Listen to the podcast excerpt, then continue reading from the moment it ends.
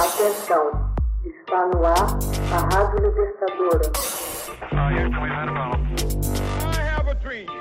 Começa agora o Hoje na História de Ópera Mundi. Hoje na História, 20 de outubro de 1947. No final de 1947, o alarido da ameaça vermelha nos Estados Unidos chegava ao auge e punha em marcha sua engrenagem esmagadora. Em Washington, um comitê do Congresso estadunidense dava início a uma investigação sobre a influência comunista numa das comunidades mais ricas e glamurosas do mundo, Hollywood. Logo depois do término da Segunda Guerra Mundial, a Guerra Fria começou a se acirrar entre as duas superpotências, a capitalista, os Estados Unidos da América, e a socialista, a União das Repúblicas Socialistas Soviéticas.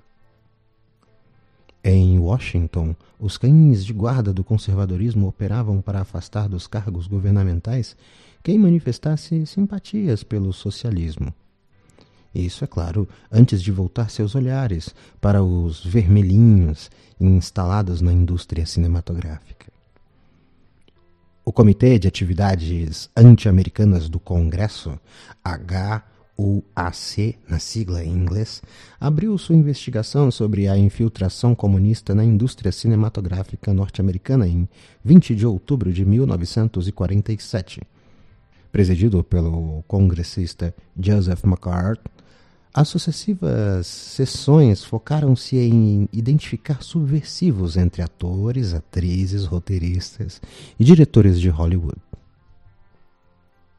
Apesar de inicialmente um grupo de pesos pesados da indústria do entretenimento como Humphrey Bogart, Lauren Bacall, Jim Kelly terem se oposto às investigações, as audiências prosseguiram Interrogaram um grande número de famosos, perguntando-lhes asperamente e sem rodeios: Você é ou foi alguma vez membro do Partido Comunista?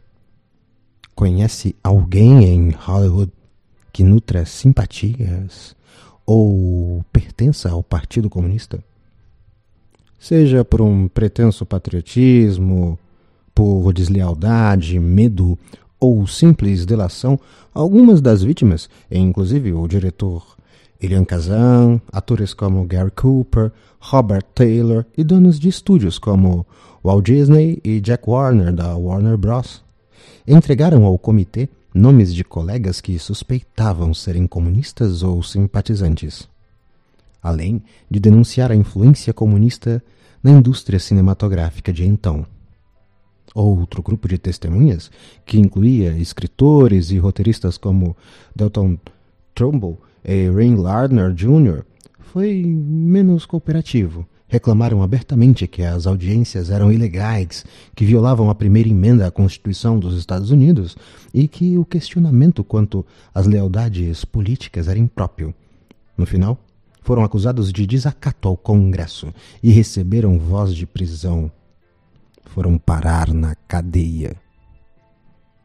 O destino dos dez de Hollywood, como essas testemunhas críticas vieram a ser conhecidas, aterrorizou muita gente do cinema.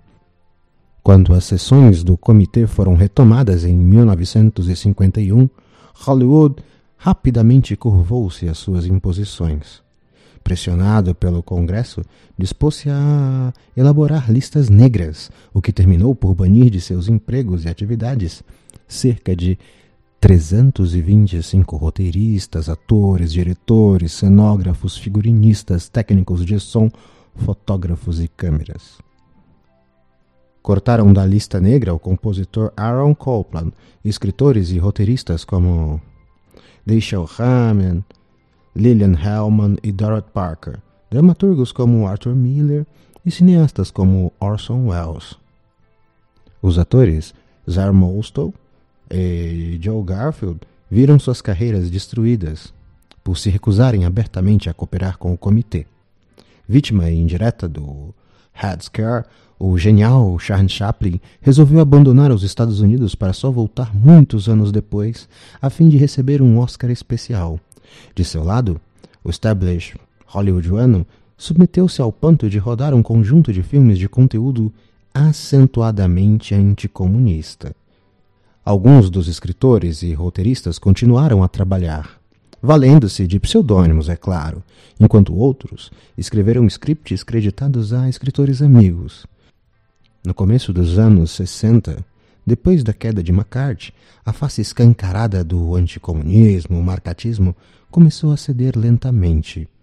Em 1997, o Sindicato dos Escritores dos Estados Unidos aprovou por unanimidade a mudança dos créditos do roteiro de 23 filmes produzidos durante o período das listas negras, revertendo assim, mas não apagando, parte dos danos feitos durante o pânico de ameaça vermelha. Hoje na história. Texto original Max Altman. Narração José Igor. Edição Laila Manuelle. Você já fez uma assinatura solidária de Opera Mundi?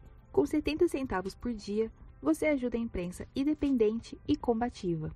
Acesse www.operamundi.com.br/apoio.